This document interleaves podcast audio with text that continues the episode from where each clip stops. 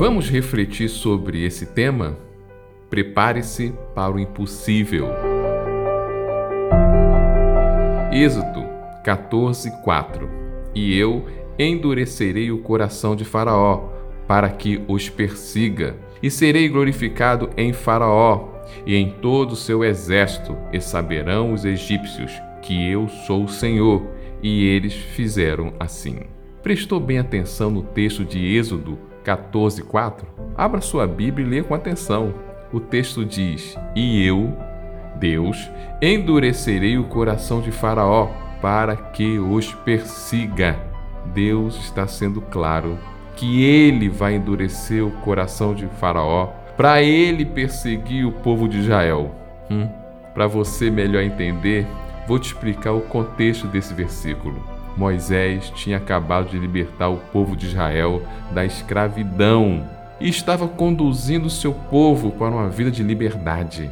Mas Deus endurece o coração de Faraó para ele desistir da ideia de deixar o povo ir sem maiores problemas. Esse endurecimento leva o Faraó a juntar o seu exército e sair em perseguição ao povo de Israel, deixando assim Moisés e o seu povo encurralados. De um lado, o Mar Vermelho, do outro lado, o exército do Egito.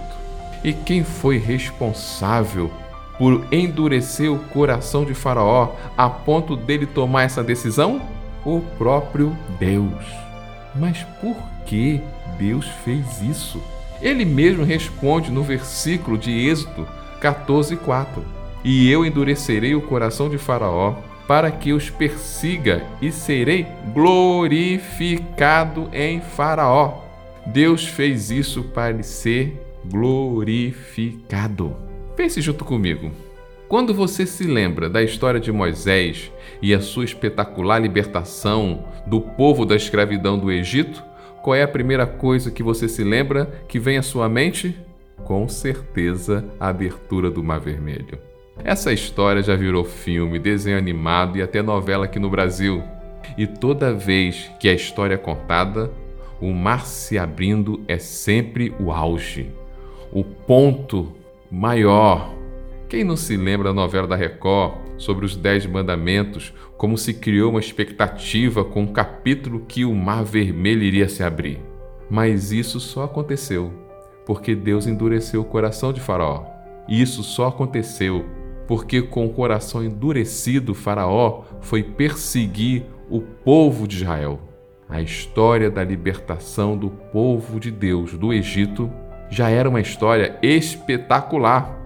A sarça que ardia e não se consumia, o cajado que virou cobra, as dez pragas.